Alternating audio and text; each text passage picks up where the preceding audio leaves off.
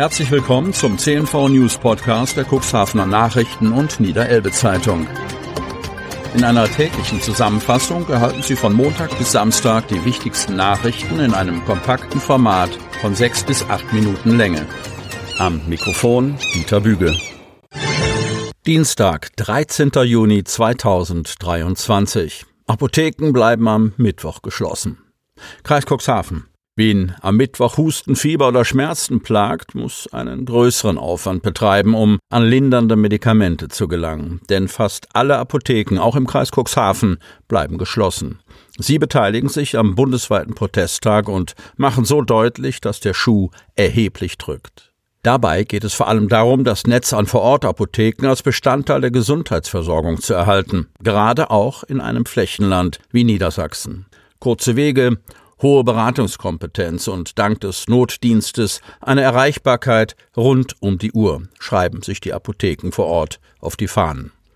Und sie warnen, seit Jahren werde dieses Netz dünner. Das Apothekensterben hat diese Region längst erreicht. Schließungen gab es zum Beispiel in Cuxhaven, Ilienwort, Wanner, Geestland, Lamstedt und Wingst. Und dieser Trend werde weiter anhalten, wenn nicht gegengesteuert werde. Mit jeder Apothekenschließung fällt ein lokaler Arbeitgeber weg. Zu rechnen sei aber auch mit verkürzten Öffnungszeiten, weil Apotheken die langen Zeiten personell nicht mehr stemmen können. Heißt es seitens Tobias Färber, Wolf Apotheke Hemmoor, Maike Engelke, Medem Apotheke in Otterndorf und Mobin Tawakul von der Kronenapotheke Kadenberge unter anderem in einem gemeinsamen Schreiben an die Redaktion. In Cuxhaven hat Dr. Hahn seine Kollegen in der vorigen Woche zu einem Treffen bewegen können. Es reicht einfach. Wir müssen jetzt ein Zeichen setzen. Hauptforderung sei, dass die Arbeit auskömmlich sein müsse. Fast alle Apotheker haben sich angeschlossen und schließen am Mittwoch, macht der Apotheker gegenüber unserem Medienhaus deutlich. Notdienst habe am Mittwoch die Nikolai-Apotheke in Altenbruch. Auch an weitere Wege werde man sich wohl zunehmend künftig gewöhnen müssen.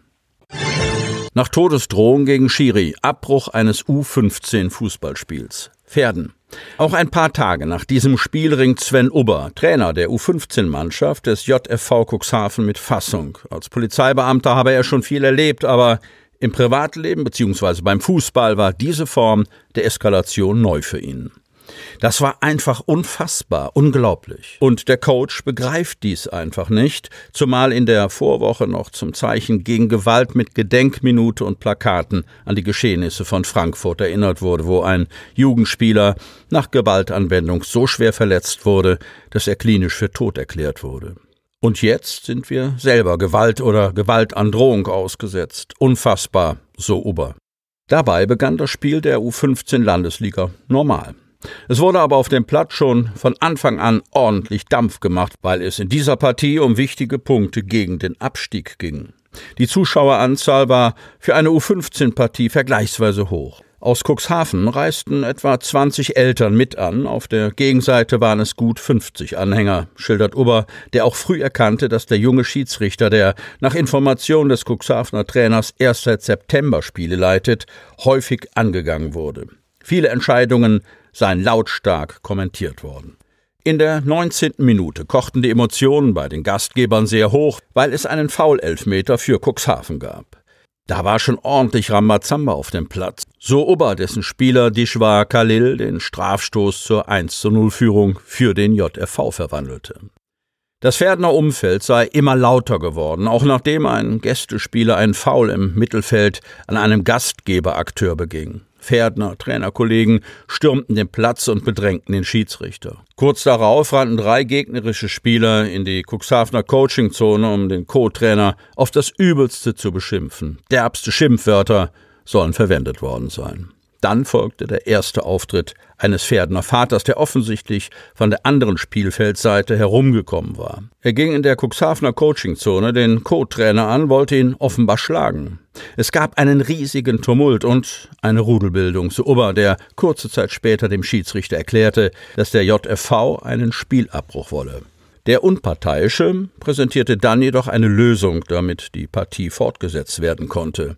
Der aggressive Vater sollte dafür die Sportanlage ganz verlassen. Mit Hilfe von anderen Pferdeneltern sei der Mann dann auch von der Anlage gebracht worden. Nachdem das eins zu eins für Pferden gefallen war, sei plötzlich wieder der vertriebene Vater aufgetaucht. Der Schiedsrichter forderte den Pferdener auf, die Anlage wieder zu verlassen.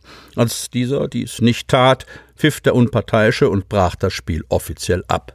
Die Cuxhavener Mannschaft stellte sich zunächst am Rande des Platzes in den Schatten. Der Schiedsrichter kam dorthin und erklärte, dass der Pferdner Vater ihn auf Arabisch gedroht hätte mit folgenden Worten Ich werde dich nach dem Spiel töten. Ober berichtet, der junge Schiri hat gezittert. Schlimm ist das. Später sorgte die herbeigerufene Polizei dafür, dass die Cuxhavener unbeschadet die Sportanlage verlassen konnten. Leitpfosten in Aue Stade angezündet. Kedingbruch. Ein beunruhigender Vorfall ereignete sich am frühen Sonntagmorgen in Aue Stade, als eine aufmerksame Anwohnerin ein Feuer in einem Graben entdeckte. Nachdem die Anwohnerin das Feuer entdeckte, zögerte sie nicht und alarmierte sofort die Feuerwehr.